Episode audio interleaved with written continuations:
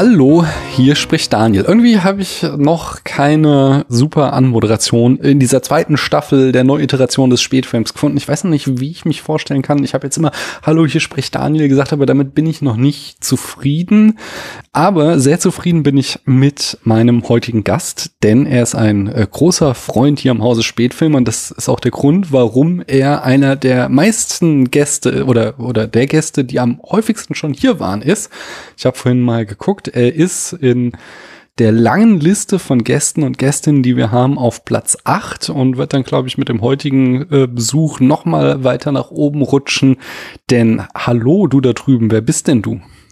Ich bin der Dennis und ich werde nicht ruhen, bis du sagst, oh, der Dennis, du bist jetzt auf Platz eins.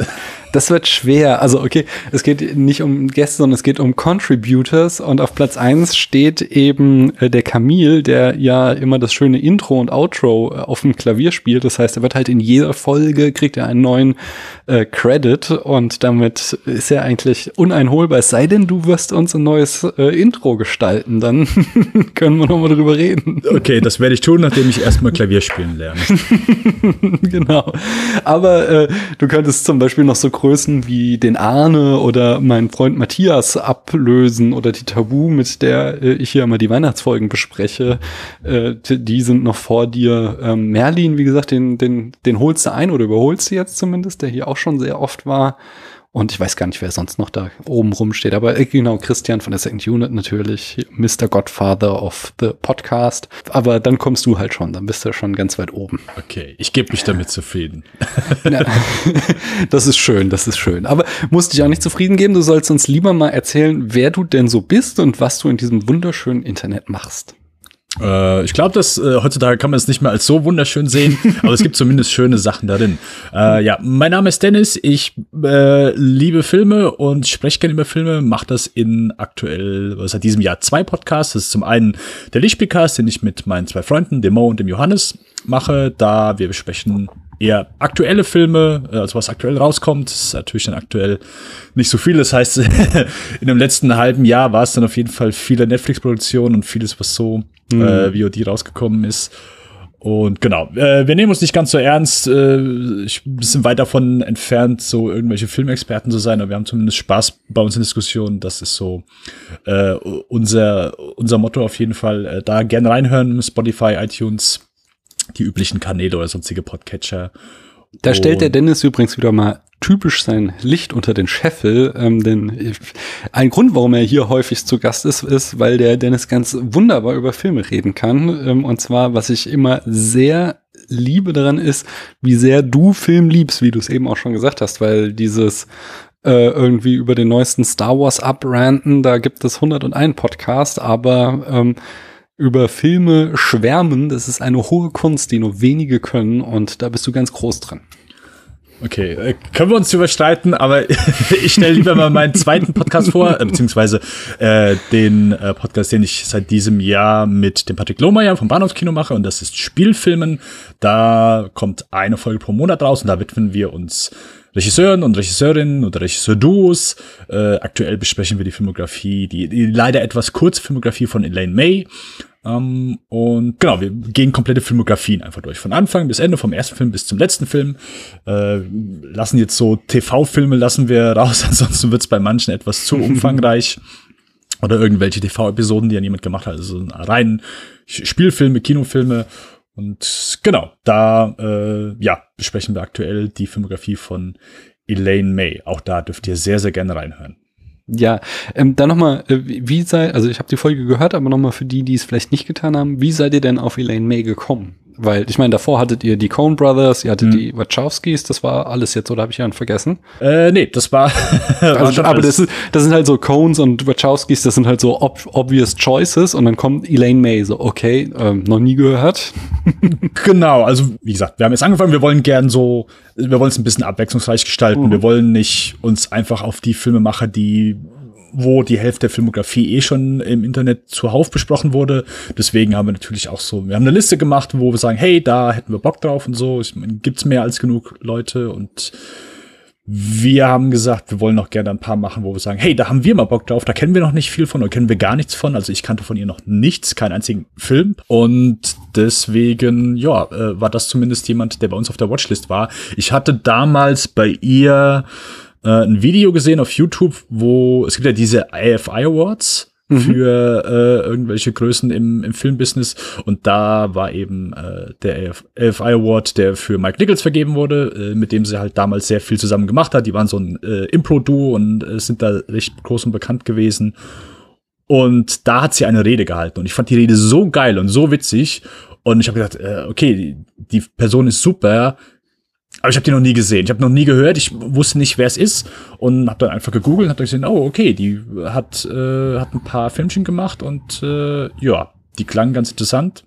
Deswegen hatte ich mir die auf die Watchlist gepackt und dann Patrick hatte die auch auf der Watchlist und dann haben wir gesagt, hey, weißt du was? Als nächstes, wir haben jetzt zwei Größen gemacht, dann machen wir jetzt jemanden, der vielleicht weniger bekannt ist, den sonst niemand kennt, aber wo wir zumindest auch Bock drauf haben und deswegen so sind wir auf Elaine May gekommen. Das heißt, eventuell kommt danach wieder jemand bekannteres oder populäreres und danach wieder jemand, der wieder weniger populär ist. Also wir wollen uns da gerne einfach so ein bisschen abwechseln.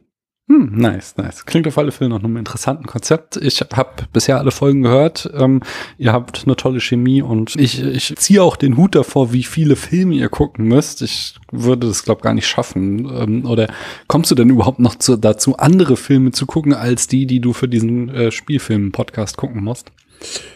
Da wir die Folge nur ähm, einmal pro Monat machen, ist es bisher noch okay. Ähm, hm. Also es ist bisher lässt sich alles alles alles einigermaßen einrichten und und weggucken auf jeden Fall. Okay, nice, nice, nice. Hast du Lust, ein Spiel mit mir zu spielen, Dennis? Spreche ich immer noch mit Daniel oder bist du mittlerweile Jigsaw? nein, nein, nein. Es ist äh, das harmlose Spiel, das ja alle in den letzten Wochen spielen mussten. Und zwar gab es auf Twitter dieses Meme, ähm, Filme langweilig erklären. Also es war irgendwie einfach ein Tweet, wo eine junge Frau, glaube ich, sagte, hey, beschreibt mal irgendwie euren Lieblingsfilm so super langweilig. Ähm, das war auf Englisch und der ging halt voll durch die Decke und ich glaube, hat irgendwie, keine Ahnung, mehrere tausend Antworten. Also das heißt, ich werde hoffentlich noch lange davon zehren können. Und entsprechend habe ich da auch wieder Filme langweilig beschrieben. Ich habe es dann natürlich auf Deutsch übersetzt. Ähm, okay. Und du dürftest dann erraten, um welchen Film es sich handelt. Äh, ich bin dabei, ich bin gespannt. Okay, äh, der erste. Eine lange Fahrt, um Pflanzen zu finden, aber stattdessen gibt es nur alte Damen, also fahren sie wieder nach Hause. Eine lange Fahrt, um alte Pflanzen zu finden. Nein, nein, eine lange Fahrt, um Pflanzen zu finden. Pflanzen Stattdessen gibt es nur alte Damen, also fahren sie wieder nach Hause. Lange Fahrt, also ist ein Roadmovie. Mhm. Und du musst dir vorstellen, in jeder dieser Beschreibungen das Wesentliche ist außen vor gelassen. So, es passiert viel, viel mehr, als hier gerade beschrieben wird. Mhm, mhm. Ich spiele gerne so alle Roadmovies durch. Alter. Soll ich auflösen? Äh, du kannst mir gerne noch einen Tipp geben. Ähm, es ist der vierte Teil einer Reihe. Yikes. Äh, boah, keine Ahnung. Sorry. Mad Max Fury Road. Ah. sie suchen The Green Place, stattdessen finden sie diese Gang von alten Frauen und dann fahren sie wieder nach Hause. Mm. Okay.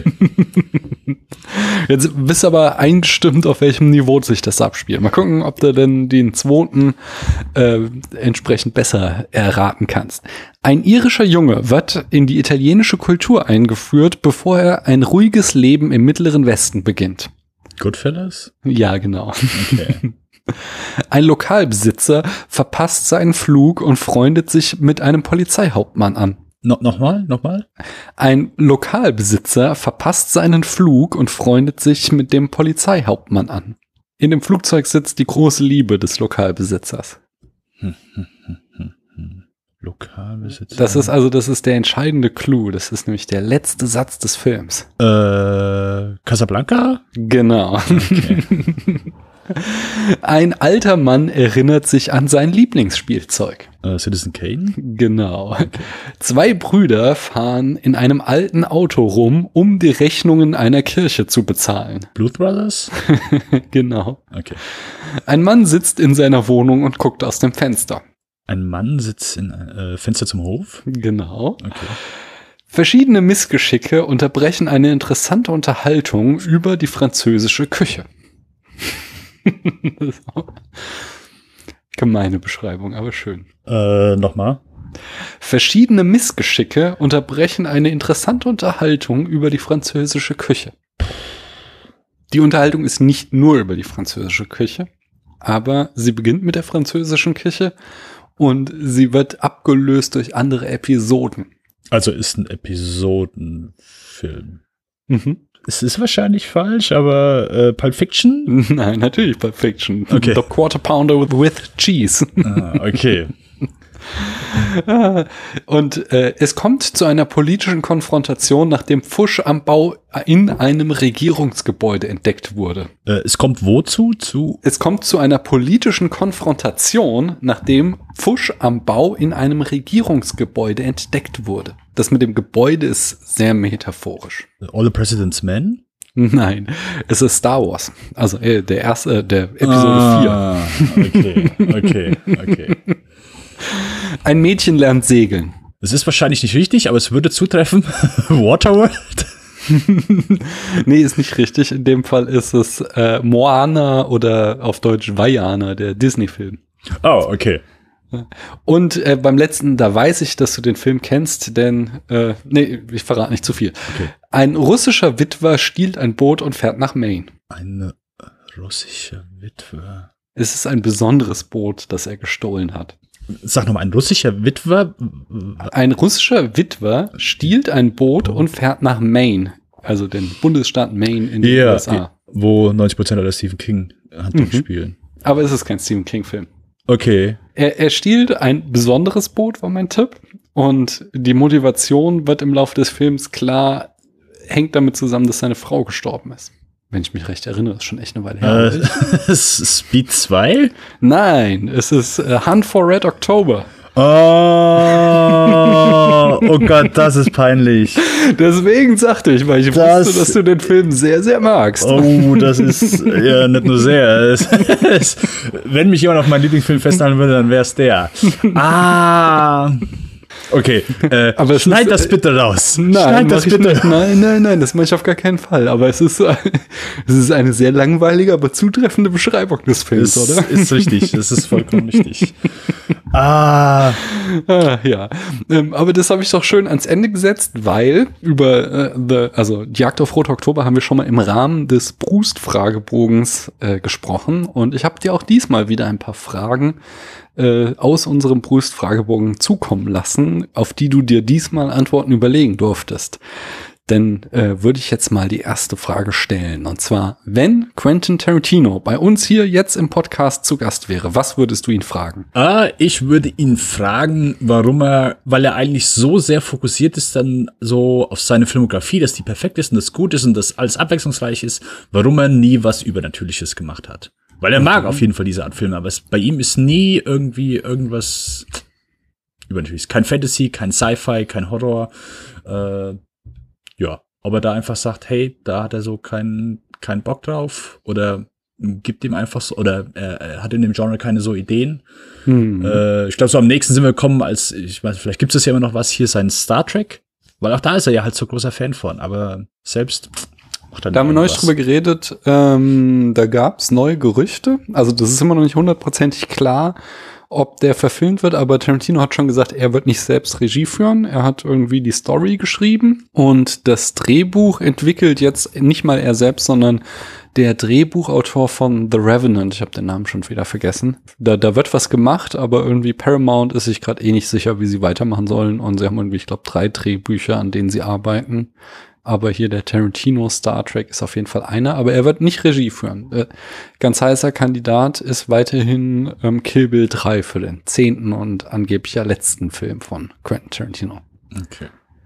Da ist jetzt, habe ich heute gelesen, dass, da hat er sich gar nicht zu geäußert, sondern andere Leute haben äh, Zendaya, oder wird die so ausgesprochen, diese, diese Popsängerin, die auch in den Spider-Man-Filmen mitspielt, Ja. ähm, die, dass die da die Hauptrolle spielen soll. Es geht ja dann, hatte Tarantino ja schon mal gesagt, es soll um dieses kleine Mädchen gehen, äh, was äh, nach dem ersten Mord von The Pride äh, hinterlassen bleiben sollte. Naja, aber mal schauen, was dabei rumkommt.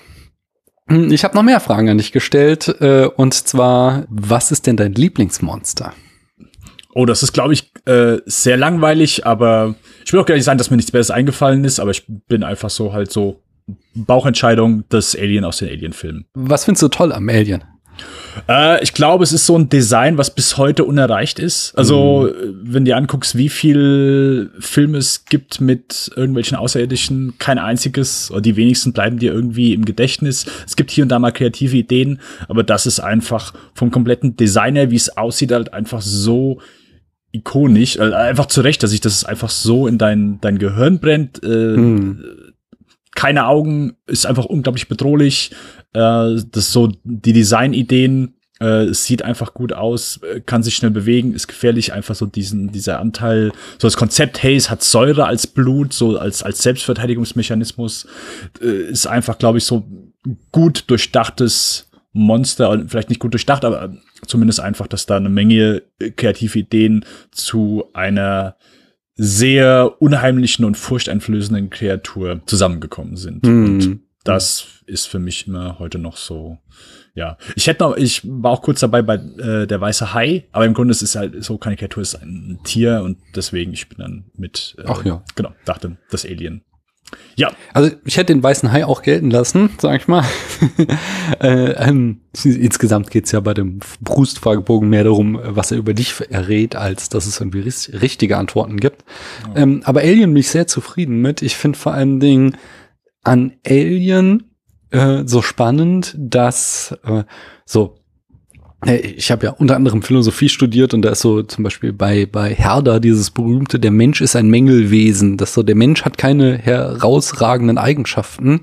Deswegen hat er sich halt Technologie geschaffen, um das auszugleichen. Und äh, in das Besondere an Alien finde ich halt immer, dass ihm halt dieser quasi perfekte Organismus gegenübergestellt wird.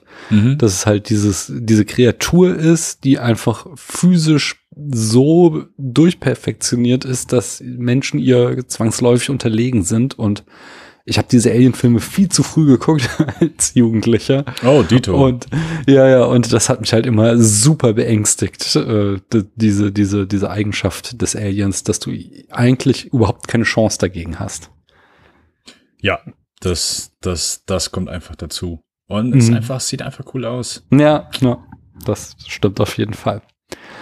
Ein, ein, ein, eine Frage habe ich noch, und zwar mit welchem Protagonisten, welcher Protagonistin, welcher Protagonistin in, äh, aus einem Film würdest du gerne mal ein Bier trinken? Und ich habe es in den letzten Wochen mehrfach gesagt, es muss kein Bier sein, es kann ein Kaffee, eine Cola oder auch ein Whisky oder was auch immer sein. Oh, äh, das ist einfach äh, Floyd, Pink Floyd aus Days and Confused.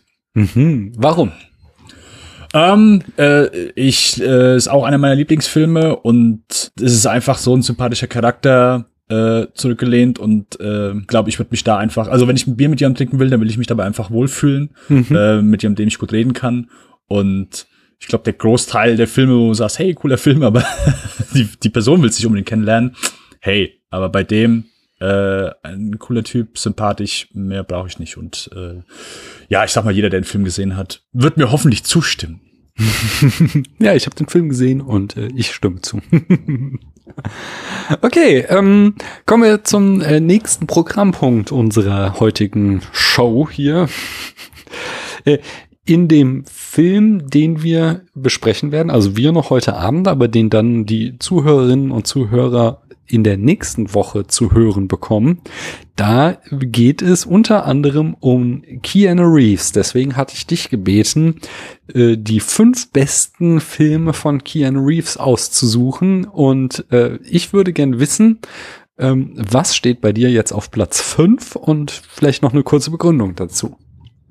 Äh, ja, also es, es sind natürlich jetzt nicht in Anführungszeichen die besten, sondern einfach die Filme, die ich persönlich von Keanu Reeves am liebsten mag. Mhm. Äh, also du bist ein Anhänger des Subjektivismus. Du glaubst nicht darin, dass es objektive Qualität gibt. Äh, äh bis zu einem gewissen Grad, mhm. ja. Also das ist, glaube ich, immer debattierbar ja, ist äh, zum gewissen Grad würde ich mitgehen und selbst das ist dann immer so debattierbar. Aber ja, ich würde nicht sagen, okay, das, also äh, ich würde, ich würde zum Beispiel behaupten, es gibt ein, zwei bessere Filme als mhm. von Keanu Reeves zum Beispiel, als die ich jetzt nenne. Okay. Dann hau mal raus. Was steht auf Platz 5? Äh, auf Platz 5 äh, im Auftrag des Teufels. Äh, oh, ein ja. äh, sehr äh, stellenweise kitschiger, so ein bisschen trashiger äh, Anwalt-Thriller mit äh, ja stellenweise äh, übernatürlichen Elementen von Taylor Hackford. Ich würde nicht unbedingt sagen, dass es ein guter Film ist, aber es ist ein Film, mit dem ich, den ich auch viel zu jung gesehen habe und irgendwie so eine hm. ja Faszination irgendwie mit dem Film entwickelt habe. Ich gucke den immer wieder gern, ich finde den immer noch sehr unterhaltsam. Äh, Al Pacino ist so im Hua-Modus äh, von vorne bis hinten. Und das ist einfach, ja, es ist sehr unterhaltsam, macht Spaß, äh, ist nicht unbedingt jetzt so als äh, gerade so der, ich sag mal, der, der juristische Teil, sollte man nicht vielleicht so, also wenn man sagt, oh, ich, ich will einen guten Anwaltsthriller sehen und, und vielleicht dann noch so ein bisschen cool sein, ist das vielleicht jetzt nicht unbedingt der, der Go-To-Film, aber äh, ich finde so, der hat seine Momente und äh, ich mag den.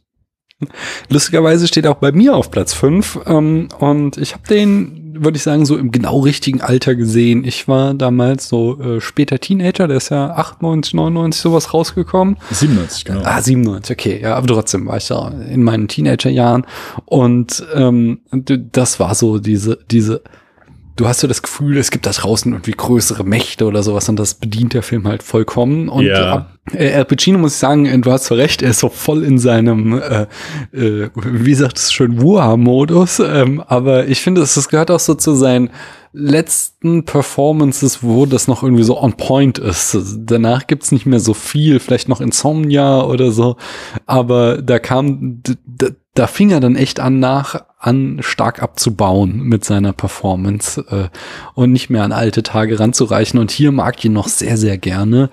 Ich mag den Film sehr, sehr gerne. Von daher bleibt er bei mir auch auf Platz 5. Was steht bei dir auf Platz 4? Äh, auf Platz 4 steht bei mir äh, Dracula von Francis Ford Coppola. Oh, äh, okay. Äh, ein Film, der bei vielen, glaube ich, dann eher so ein bisschen bekannt ist, weil Keanu Reeves vielleicht nicht unbedingt da so mhm. passend drin ist, sein Akzent halt auch so ein bisschen daneben. Ähm, Gehe ich definitiv mit, aber ich finde den Film unglaublich unterhaltsam. Er ist so richtig so opulentes Horror-Drama von Francis Ford Coppola. Da würde ich so, also da würde ich echt so mitgehen. Das ist Francis Ford Coppolas letzter guter Film auf jeden mhm. Fall gewesen. Äh, vor allen Dingen sehr sehenswert. Äh, der sieht großartig aus, der ist opulent ausgestattet. Okay, der Rainmaker ist noch ganz okay. Ähm, aber ja, ich mag den sehr ähm, und kann den auch immer wieder sehen. Gary Oldman ist super cool, das ist sehr, sehr geiler Cast auf jeden Fall. Und ja, äh, den, ich hatte immer eine, eine absolute Schwäche für den. Mhm. Den kann ich verstehen. Habe ich aber, der hat es bei mir nicht in die Top 5 geschafft. Nämlich bei mir steht auf Platz 4 Point Break da, da habe ich mich hier mit deinem Patrick aus deinem Podcast schon öfter gestritten, weil ich kann mein Patrick, genau dein Patrick. Äh, ich äh, mag Point Break, aber ich ähm, finde er ist nicht das absolute Meisterwerk, für den Patrick ihn zum Beispiel hält. Mhm. Aber er hat zum Beispiel, also er hat halt auch echt viele, äh, also viel Mumpitz drinne. Aber er hat einige sehr, sehr großartige Szenen. Nicht zuletzt die Verfolgungsjagd zu Fuß, wo äh, Keanu hinter Patrick Swayze hinterher rennt, äh, dem, äh, der ja quasi sein Kumpel und zugleich der Typ ist, den er als FBI-Agent jagen muss. Ähm, und insgesamt halt auch die Beziehung zwischen den beiden und dieses äh, neue Bild von Actionhelden, was in dem Film etabliert wird, wo es eben nicht mehr so diese super aufgepumpten Testosteronhelden der 80er sind, wie Arnie und äh, Stallone, sondern wir hier irgendwie neue, eine neue Generation von Actionhelden haben und irgendwie äh, die, die quasi schon eine homoerotische Beziehung zueinander führen, aber äh, äh, dann trotzdem Feinde sind. Das, ist, das macht den Film schon interessant, auch wenn er, wie gesagt, einige echt absurde Szenen wiederum hat. Mhm. Mhm. ich habe das, dieses aus diesem, mhm, habe ich das Gefühl, das steht bei dir noch weiter oben. Aber was steht denn bei dir auf Platz drei? Point Break. äh, ja, äh, ich bin absoluter Fan des, des Action-Kinos. Wenn du mich auf ein Genre festlegst, dann ist es das. Mhm. Ähm, spricht dann wahrscheinlich auch so ein bisschen für mich, aber das ist zumindest so das, wo ich am meisten mit anfangen kann, wo ich auch wo ich vielleicht nicht unbedingt gute Vertreter des Genres, also Filme, die eben ins Action-Kino fallen, aber vielleicht jetzt nicht gute Filme sind, wo ich so am ehesten dann auch irgendwie Schwachstellen oder sonstige Sachen gerne vergebe, wenn der Film mich einigermaßen bei der Stange mhm. hält. Ähm, Point Break, ja, wenn wir jetzt mal in der Sternewelt sind, ist für mich auch kein 5 von 5, äh, mhm. sondern eine 4,5 von 5. also okay. Aber ich finde den trotzdem cool, ich finde den sehr gut. Ich habe den damals, wir waren beim Kumpel und äh, der äh, von ihm, der äh, Stiefpapa, der hat immer uns so seine Videokassetten gegeben. Hier, mhm. den können wir mal gucken, der ist cool. Hier, den können wir mal gucken, der ist cool. und der hat uns einen Abend hat er uns äh, Point Break gegeben. Naja, hier, den, den guckt er mal, der ist gut. Und ja, äh, ist immer noch was anderes, wenn du manche Filme so als Jugendlich, als Kind oder als Jugendlicher halt einfach, wenn du jünger bist, wenn du die siehst und das ist dann für dich so, manche sind dann, sind dann so eine komplette Offenbarung und dann so mit der Zeit verlieren sie dann natürlich immer so ein bisschen viel, aber so manche haben dann immer so, so einen, ja, so einen festen Platz in deinem Herzen. Point Break gehört auf jeden Fall dazu. Ich mhm. halte den auch nicht für das Ende aller Tage, aber ich finde den sehr cool. Ich mag den unglaublich gerne. Ich kann den immer wieder gucken, der ist sehr unterhaltsam. Ken Reeves, Patrick Swayze sind hier sehr cool drin äh, Gary Busey, bevor er wahnsinnig geworden ist. Und ja, äh, cooler, cooler Film. Das ist lustig, weil ähm, fast alles, was du gesagt hast, kann ich auch auf meine Platz drei anwenden, ähm, nur dass da eben ein anderer Film steht. Bei mir war es nicht äh, der Vater, sondern es war quasi die Mutter von einem Freund, ähm, bei der wir immer Filme geguckt haben, ähm, auf, auf VHS damals noch, und der Film, den wir damals gesehen haben und der für mich eben so ein Actionfilm, ein zeitloser Actionfilm ist, den ich mir immer wieder angucken kann und der heute noch die eine oder andere Rolle spielen wird, das ist Speed bei mir auf Platz drei. Mhm. Mhm. Ja. Was steht denn bei dir auf Platz zwei? Auf der zwei wäre bei mir äh, auch ein, ein absoluter Klassiker des äh, Action-Sci-Fi-Kinos, äh, The Matrix von Na, ja. Äh, ja, heutzutage äh, als Lilly und Lana Wachowski. Für mich auch perfekter Film, für mich einer der schönsten Filme so für die Heldenreise, die, die ja gern so über die Jahre so leider tot genutzt wurde. Hm. Ähm, aber finde ich hier sehr schön umgesetzt, so einfach, also eine ideale Version dieser Heldenreise, sehr schön umgesetzt, äh, tricktechnisch, ja, äh, mit Sicherheit ein bisschen angestaubt, aber damals halt einfach, es war der absolute Überbringer und ich gucke den heute auch immer noch unglaublich gerne. Ja, kann ich verstehen. Bei mir steht auf der 2 Bill und Ted's verrückte Reise durch die Zeit und das ist vor allem auch ein Kindheitsnostalgie-Flash, weil das ist eben ein, ich bin ein Kind der 80er Jahre und äh, Ende der 80er kam der in die Kinos, da war ich noch zu jung für, oder zumindest habe ich ihn nicht im Kino gesehen, aber als er dann im, im deutschen Fernsehen lief, dann, und in meiner Erinnerung war das auch so ein Film, der irgendwie sehr oft sonntags nachmittags im Fernsehen lief und ich den sehr, sehr oft geschaut habe einfach. Und ich, ich mag den sehr gerne.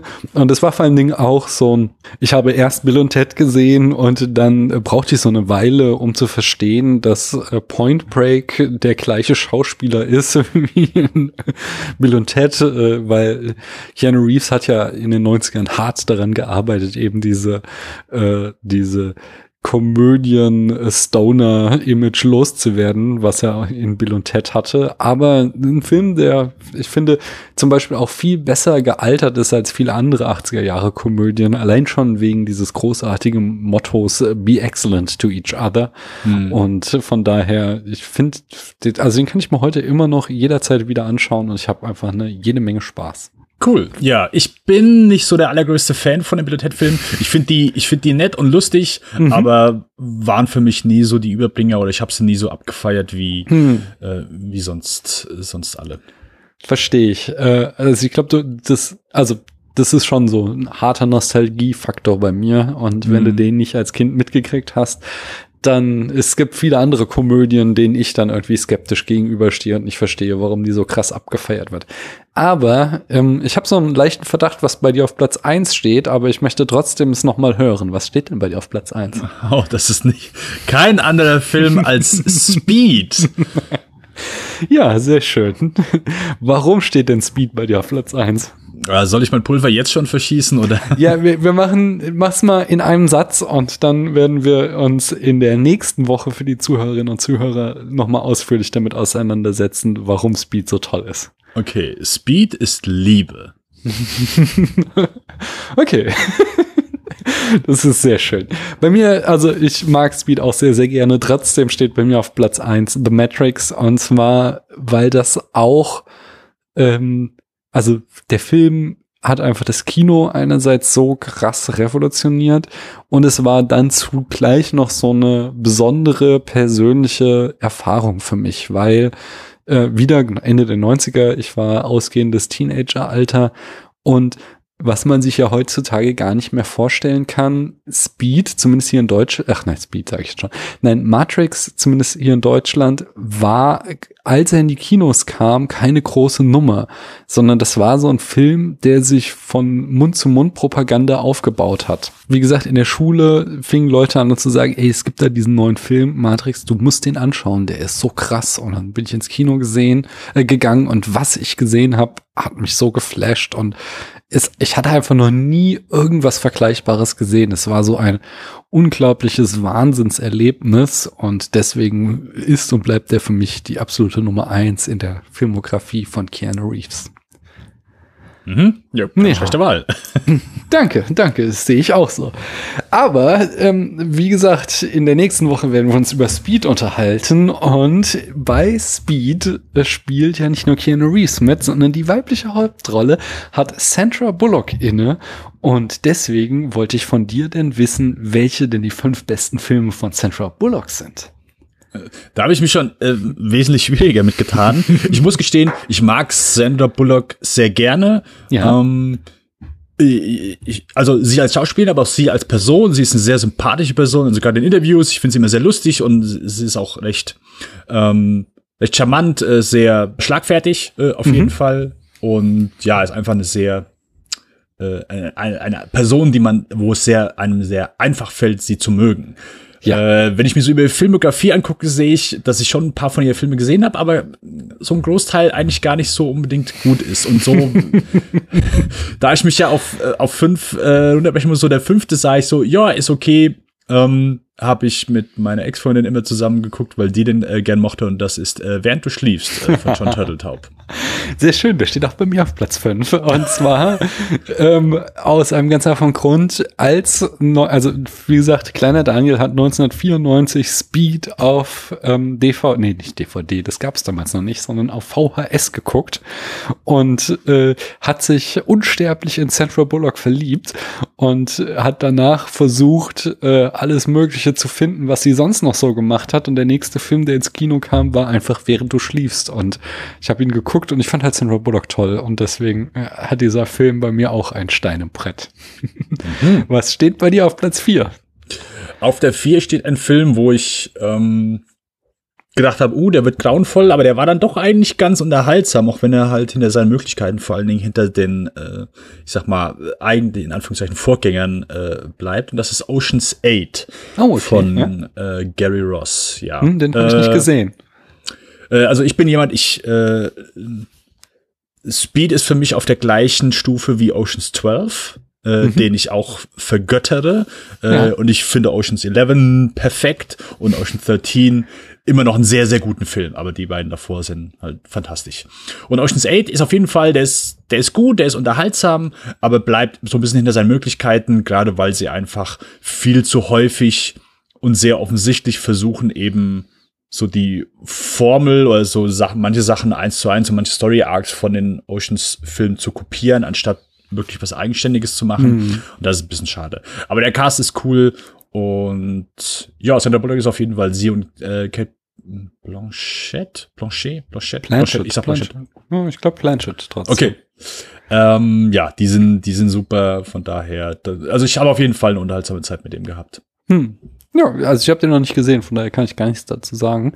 Äh, Platz 4 ist bei mir ähm, das Netz und zwar stammt eben auch aus dieser äh, Mitte 90er Phase. Ich war noch irgendwie verschossen in Sandra Bullock und äh, fand das aber eigentlich ein, äh, dann doch ganz coolen ähm, so, so, so, eher so Paranoia-Thriller im Stile der 70er Jahre. Ich habe ihn jetzt auch ewig nicht gesehen. Ich weiß nicht, wie gut er gealtert ist. Ähm, er hat vieles vorweggenommen. Also das war natürlich in den 90ern noch absolute Science Fiction, was man alles im Internet machen konnte um quasi das Leben von Sandra Bullock zu zerstören. Aber wenn wir den eben in der Post-Snowden-Ära darauf zurückgucken und das, was heute irgendwie NSA und Co. Äh, im Internet anstellen, dann kommen wir da dann doch relativ nah an das, was der Film vorgezeichnet hat. Von daher, ähm, ja, landet bei mir auf Platz 4. Was steht bei dir auf Platz 3? Bei mir auf Platz 3 ist äh, Demolition Man. Oh, ja. Ein, äh, ja, für mich, also Stallone hat, glaube ich, so in den 90ern eine Menge spaßige Actionfilme gemacht, mhm. die ich, äh, auch wieder da kann man sich streiten, ob es gute Filme sind, aber zumindest für mich sehr unterhaltsame Filme. Demolition Man gehört dazu. Ich habe den vor ein paar Jahren noch mal gesehen und finde den immer noch äh, amüsant, witzig. Äh, ist, ganz ehrlich, es ist eine halbe Komödie. Genau, es gibt halt so viel, ich sag mal, Persiflagen dann gerade so auf, auf Actionfilme der, der 90er und 80er. Es geht nicht als, als Parodie durch, aber ist schon, schon hart an der Komödie dran. Äh, und ich, äh, den, den mag ich sehr. Mhm. Okay. Bei mir steht auf Platz drei Gravity. Ähm, Alfonso Cuarón macht einen sehr guten Film, der ja, also von der Story halt überhaupt keine Substanz hat. Man darf nicht so viel über die äh, Physik nachdenken, denn da gibt es so einige Klopse, die er haut, aber es ist halt einfach so kinetisches Action-Kino in dem Sinne, dass du, besonders wenn du ihn eben in 3D geguckt hast, im Kinosessel saßt und mitgerissen warst und Sandra Bullock darf halt einfach 90 Minuten oder sowas geht der Film äh, gegen die äh, Schwerkraft kämpfen und die, die Bewegungen im Weltall und zurück zur Erde finden und äh, ja, der kann schon auf jeden Fall mitreißen bei allen Schwächen, die er hat, aber ähm, die, für das, was er sein will, ist er einfach extrem gut. Da würde ich mitgehen, denn Gravity ist bei mir auf der 2. Äh, hm. Ich finde den so, also noch äh, einen Tick besser auf jeden Fall als seine Beschreibung. Ich fand den mhm. sehr, sehr gut. Gerade im Kino, äh, ich habe den zweimal gesehen, ist es für mich bisher immer noch also ich bin null Fan von 3D, äh, in erster mhm. Linie wegen der Brillen. Das, das, war so der Grund, weswegen ich mir Kontaktlinsen geholt habe, weil ich es einfach nervig fand, zwei Brillen mhm. zu tragen und es ist für mich einfach, also super nervig einfach. Es ist für mich kein äh, angenehmes Filmerlebnis gewesen, aber Gravity war so der erste und bisher auch so der Film, wo ich sage, okay, das war schon geil in 3D, den zu gucken mhm. auf der großen Leinwand. Weil ich habe mir den auf Blu-ray geholt der ist immer noch ein sehr guter Film, auf jeden Fall ein sehr intensives und gut gemachtes Filmerlebnis. Und ich finde auch heute noch immer sehr, halt sehr beeindruckend, dass das einfach so komplettes Ding aus dem Computer entstanden ist und halt einfach nichts Reales. Das sieht immer noch gut aus. Aber das ist schon noch mal noch mal eine Stufe höher, den im Kino gesehen zu haben mit, äh, mit 3D. Das war schon gut gemacht, gut eingesetzt und ich glaube, das nächste Mal, wenn wir uns wieder so die Augen reiben, das wird äh, bei Avatar 2 sein. So viel die. Leute da jetzt drüber lachen und sagen, ah ja, äh, die Leute haben James Cameron immer unterschätzt, in all den Jahren, jedes Mal und jedes Mal stand der oben und das wird auch diesmal so sein. Ja, aber wird auch nicht jünger. Mal schauen. Aber ich, ich glaub's. Aber die Frage ist ja, kriegt er es tatsächlich hin, 3D ohne Brille uns zu liefern? Das ja. ist ja quasi im Augenblick das Spannendste an dem Film, oder? Wenn's einer hinbekommt, dann Jimmy C. dann Jimmy C. Okay, okay. Ich habe so äh, schönes gehört, dass er eigentlich mittlerweile auf so einem Level ist, wo er gar keinen Bock mehr auf Filme machen hat, sondern er macht Filme nur noch eben, um irgendwas anderes zu erreichen, eben so wie Avatar, um äh, ja, jetzt bringe ich einfach mal 3D. Ich habe Bock drauf, dass wir 3D wieder in die Kinos bringen und dann jetzt eben Avatar 2. Ich habe Bock drauf, dass wir 3D ohne Brille in die Kinos bringen und genauso wäre es schon irgendwie bei Titanic so. Ich habe einfach Bock, zu dem Schiff runterzutauchen. Deswegen yeah. lass uns mal einen Film machen, damit ich da einen Vorwand für habe und dass das quasi äh, je älter er wird, so seine Motivation wird. Ich weiß nicht, wie viel dran ist, aber es ist, erschien mir so eine sehr plausible Theorie und dann hast du vielleicht recht, dass er, äh, wenn es einer schafft, dann er. Auf jeden Fall. Der hat 100 Pro, der hat irgendwelche Alien-Software da im Marianengraben entdeckt und dafür nutzt er jetzt da die, äh, äh, die Software zu entwickeln. Bei mir auf Platz zwei steht, und ich habe wieder den Verdacht, dass er bei dir weiter oben steht, aber mir steht da wieder Speed, weil äh, ein Film, ich war jung, ich war total begeistert davon und ich habe mich in Central Bullock verliebt und deswegen bei mir auf der zwei. Okay. Was steht bei dir auf der 1? äh, das gleiche wie bei Ken Reeves. Äh, Speed, ja, ja. Also du hast jetzt schon mehrmals erwähnt, wie sympathisch oder wie verliebt du in Sandra Bullock bist mhm. oder warst. Mhm. Äh, kann ich heute nicht mehr, das kann ich spoilern, aber damals. okay, äh, wenn ich äh, Speed gucke, bin ich es immer wieder. Also das mhm. ist einfach, wer, das, ah, ja, einfach super. Ja, absolut. Ähm, Speed auf Platz eins. Ja, und bei mir auf der Eins steht nur noch äh, überholt Speed Demolition Man, weil oh. äh, der Film eben auch so einen ganz großen Stein bei mir im Brett hat. Es ist auch dieser ich mochte sehr gern, als der Actionfilm eben in den 90ern anfing, ironischer zu werden, dass nicht mehr so dieses, wir nehmen uns super ernst Action der 80er war, sondern gerade Leute wie Arnie und Stallone anfingen auch ihre eigenen Rollen zu reflektieren und denen irgendwie einen gebrochenen neuen Dreh zu geben. Und keine Ahnung, es ist, es hat einfach so meine Alltagsweisheiten angereichert, diese ganzen Sprüche aus dem Film, die ich immer wieder einfach droppe, äh, weil das dazugehört. Äh, die, also die, sie hat, er hat mein Leben bereichert, dabei belasse ich es und deswegen steht er bei mir auf Platz eins. Hm, das heißt, du begrüßt ihn immer mit sanfter Grüße? Ja, genau. Und äh, ich habe auch kein Klopapier mehr, sondern drei Muscheln, weißt du? Und ah, okay. Burger gibt's bei mir nur mit Ratten. Hm, okay. Hey, heute Cousin. ja, auf jeden Fall.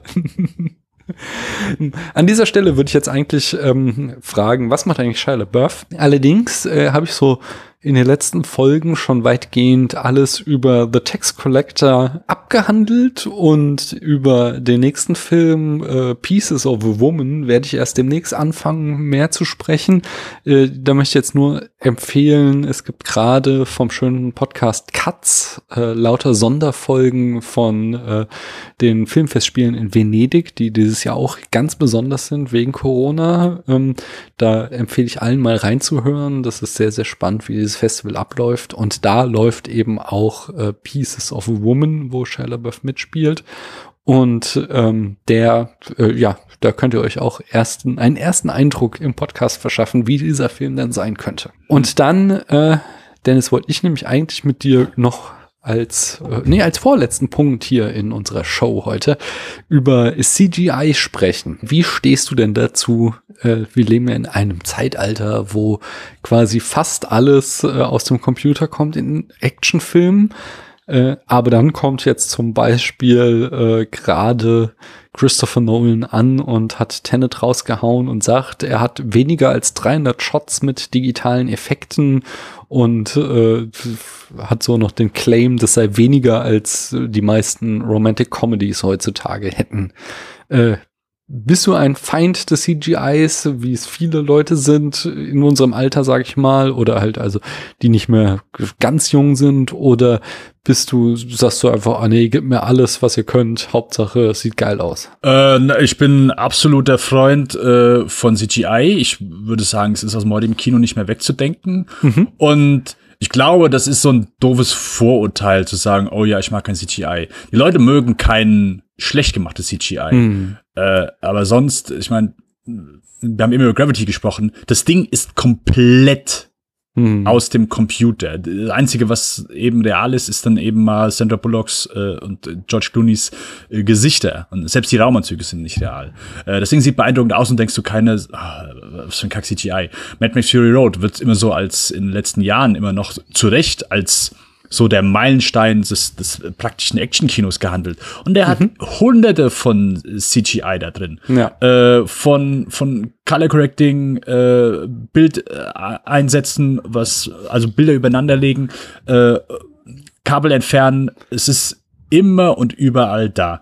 Äh, ist Teil vom Kino. Wer sagt, äh, er mag kein CGI, der äh, da darfst du mal fragen, okay, was sind deine Lieblings- oder was für Filme fandest du in letzter Zeit gut? Und dann kannst du da auch direkt sagen, ja, okay, gut, CGI, CGI, CGI. Äh, ist Teil vom aktuellen Kino, ist äh, absolut legitimes Tool. Ich glaube, die meisten regt es ja nur auf, wenn sie irgendwie äh, aus, aus ihrer Sicht sagen oder denken, hey, das hier hätte besser ausgesehen, wenn man es real gemacht hätte. Hm.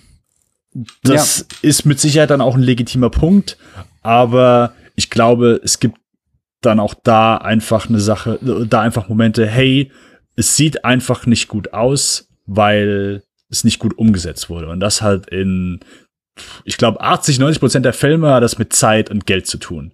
Ähm, und das ist dann einfach so die, die Realität. Weil ich sag mal so, es gibt auch schlechte praktische Effekte. Mehr als genug.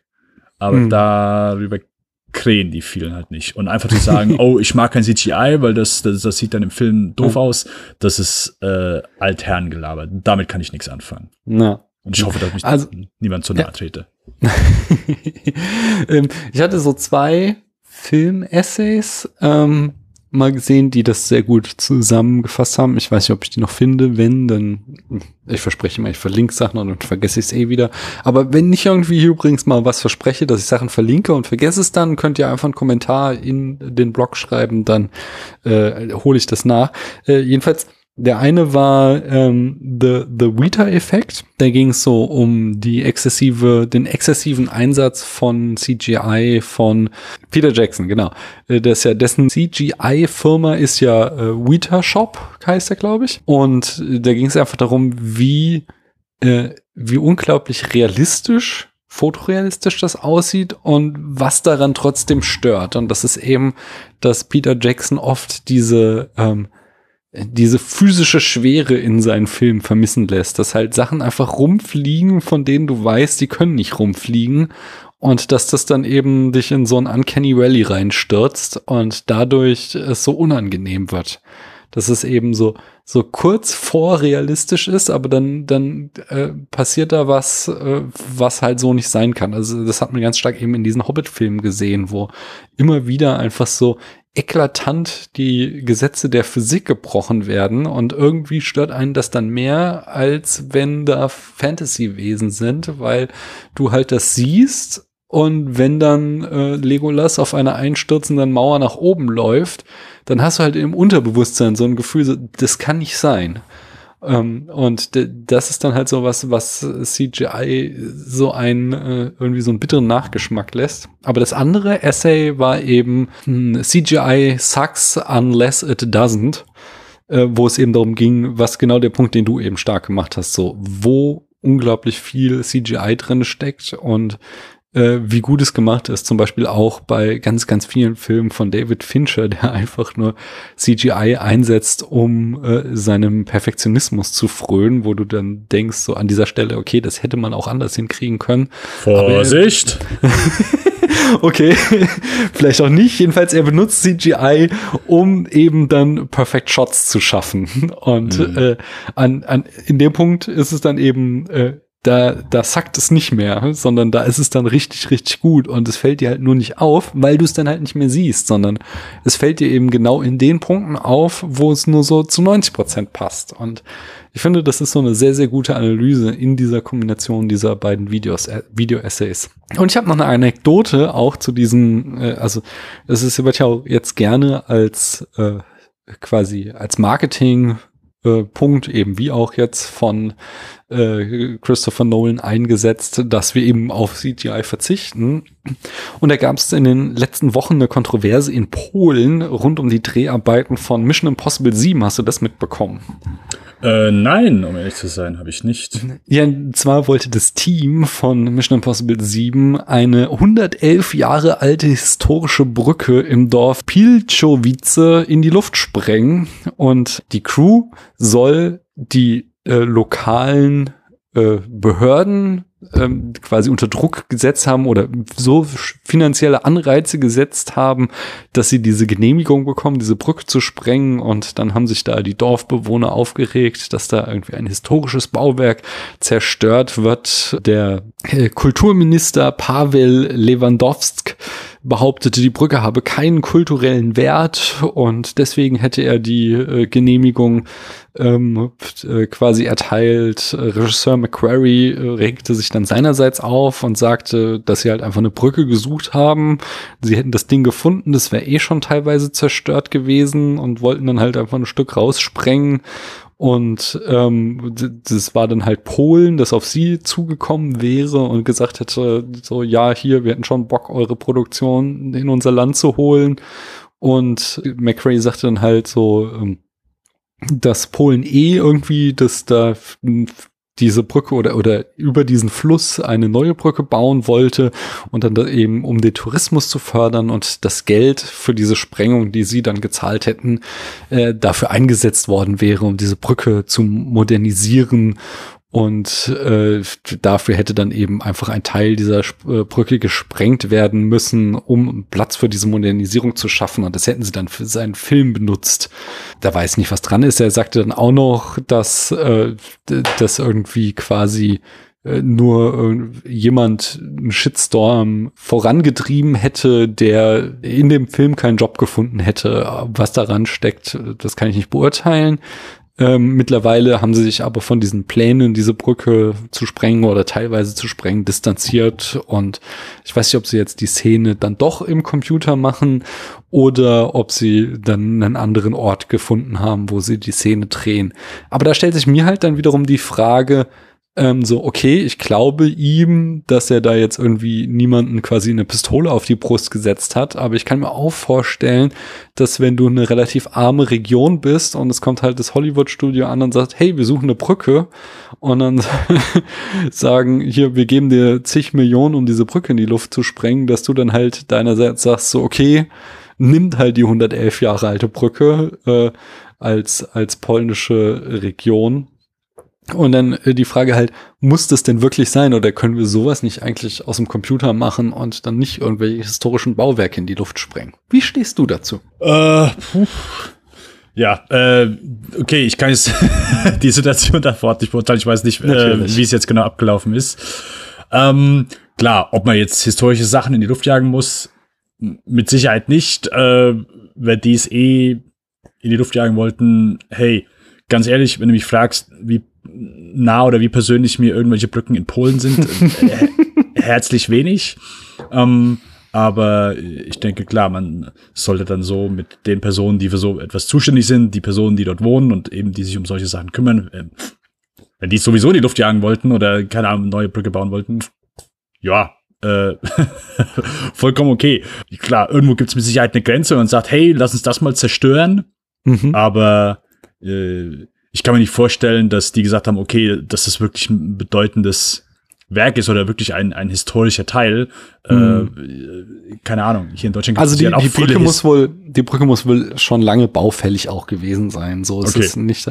Ähm, ich finde halt tatsächlich diesen, diesen Aspekt, ähm, also ich glaube auch, dass da niemand irgendwie mit bösem Willen rangegangen ist, aber ich kann halt schon mir vorstellen, dass so irgendwelche lokalen Politiker dann von der schieren Masse an Geld, mit der so ein Hollywood-Studio winken kann, sich auch zu Entscheidungen hindrängen lassen kann, die, die ja nicht im besten Interesse der Bevölkerung sind, wo dann halt vielleicht historische Bauwerke in die Luft gesprengt werden müssen. Und dann denke ich mir halt so, ja, wir können es halt auch im Computer machen, so nur weil halt irgendwie der Unique Selling Point ist von Mission Impossible, wir machen die Stunts selbst, muss dann da wirklich irgendein altes Gebäude in die Luft gesprengt werden. So, da bin ich, ich bin da tatsächlich ein bisschen skeptischer als du. Aus der Distanz natürlich, ich kenne auch nicht alle Details und was genau dahinter steckt, aber ich frage mich tatsächlich, ob man für einen Film irgendeine alte Brücke in die Luft sprengen muss. Äh, wahrscheinlich nicht, aber ich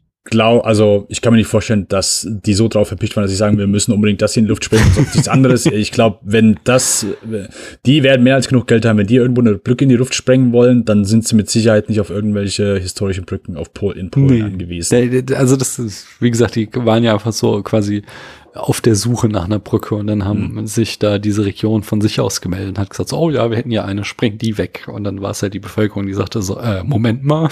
mhm. Okay, aber nur so, um noch mal quasi die Kehrseite der Medaille äh, zu präsentieren, wenn du es nicht aus dem Computer machst, habe ich so diese kleine Anekdote gebracht. Ich hatte noch ein letztes Spiel, Dennis. Hast du Lust drauf? Klar. Und zwar, es geht um entweder oder. Das habe ich mir geklaut aus dem schönen Podcast Alles gesagt. Ich sag dir einfach zwei Begriffe und du musst dich für einen entscheiden. Du kannst auch irgendwie skippen, wenn du keine Entscheidung treffen willst.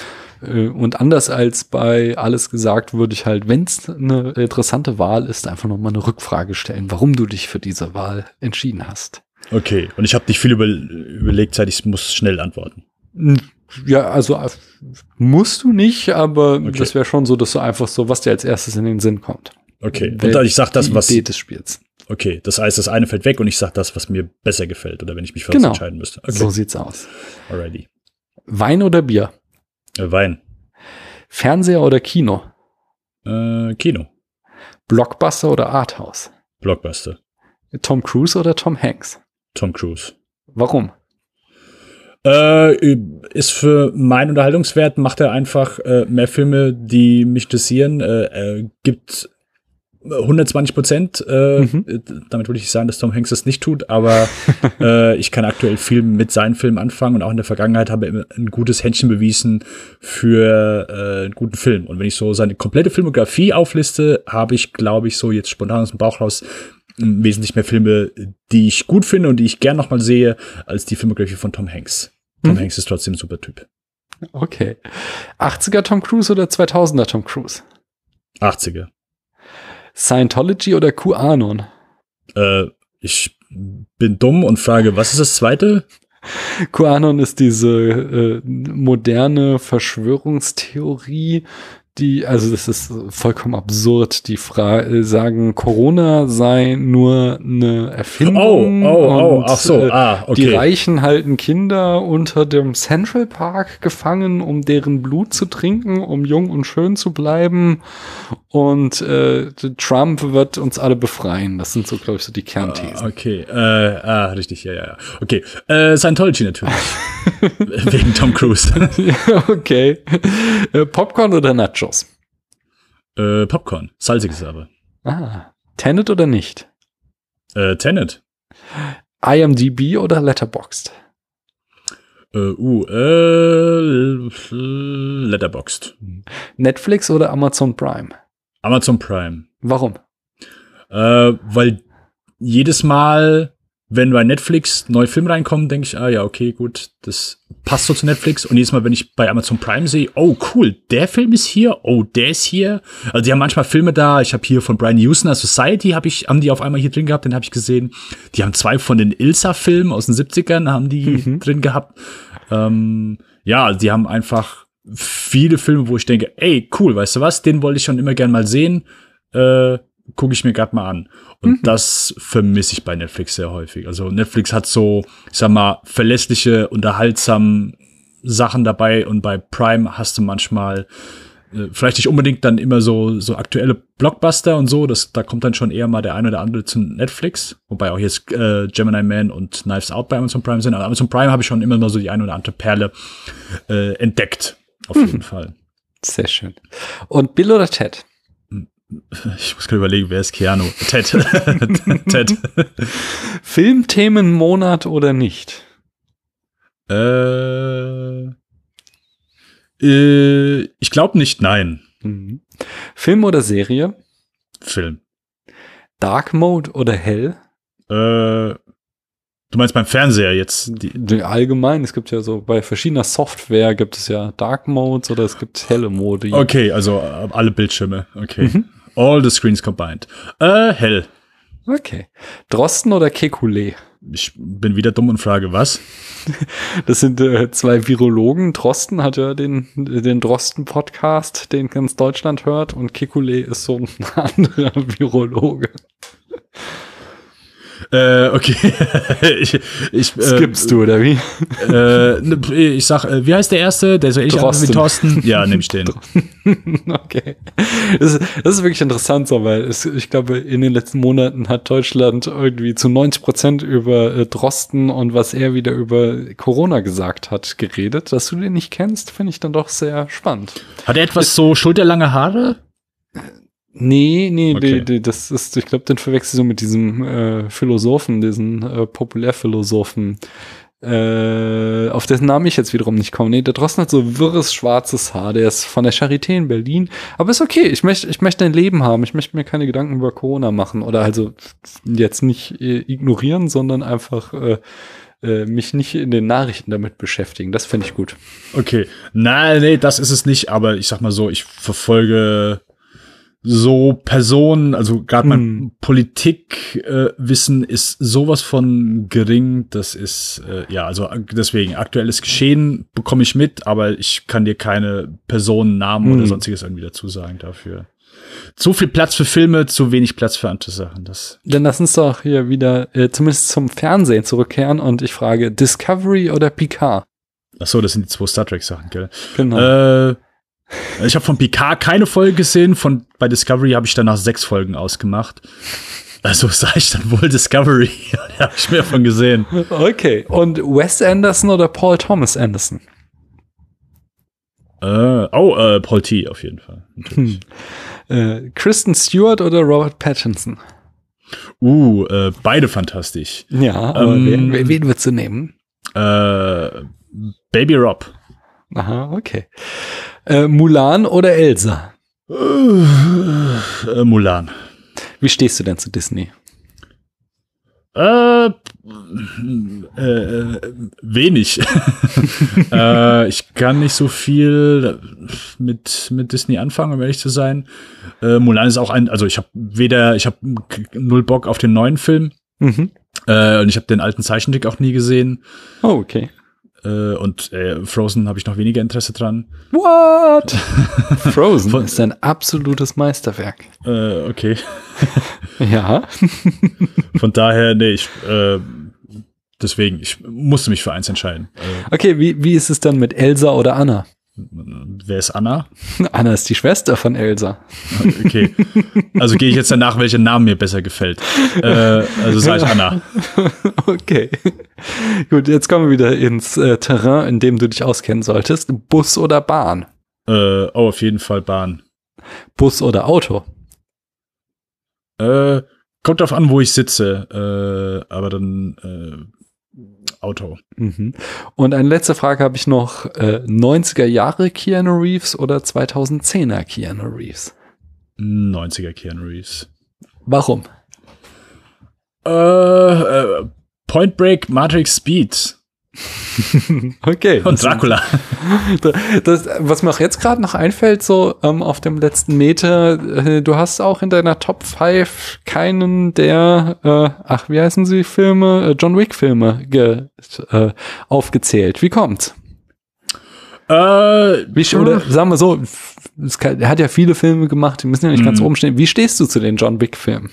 Äh, ich mag die alle sehr. Äh, ich, der zweite ist so mein Favorit. Dann kommt kurz danach der erste und dann so ein bisschen Abstand der dritte. Im dritten war ich so ein so ein Tick ermüdet, aber immer noch sehr kreativ. Äh, ich mag die. Ich finde die cool. Äh, Gerade den zweiten feiere ich. Äh, den ersten äh, finde ich cool. Ähm, war einfach, also ich war auch kurz davor.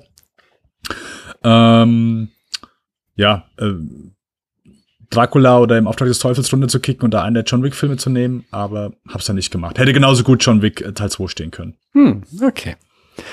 Gut, dann äh, das war's für heute Abend. Ihr da draußen habt es schon gehört. Äh, nächste Woche geht's hier weiter. Dann werden wir nämlich Speed besprechen.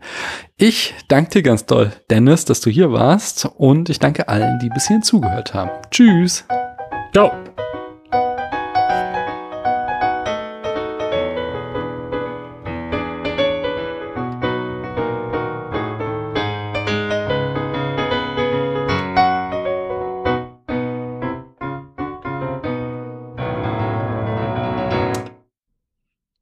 Okay, dann stoppe ich jetzt einmal.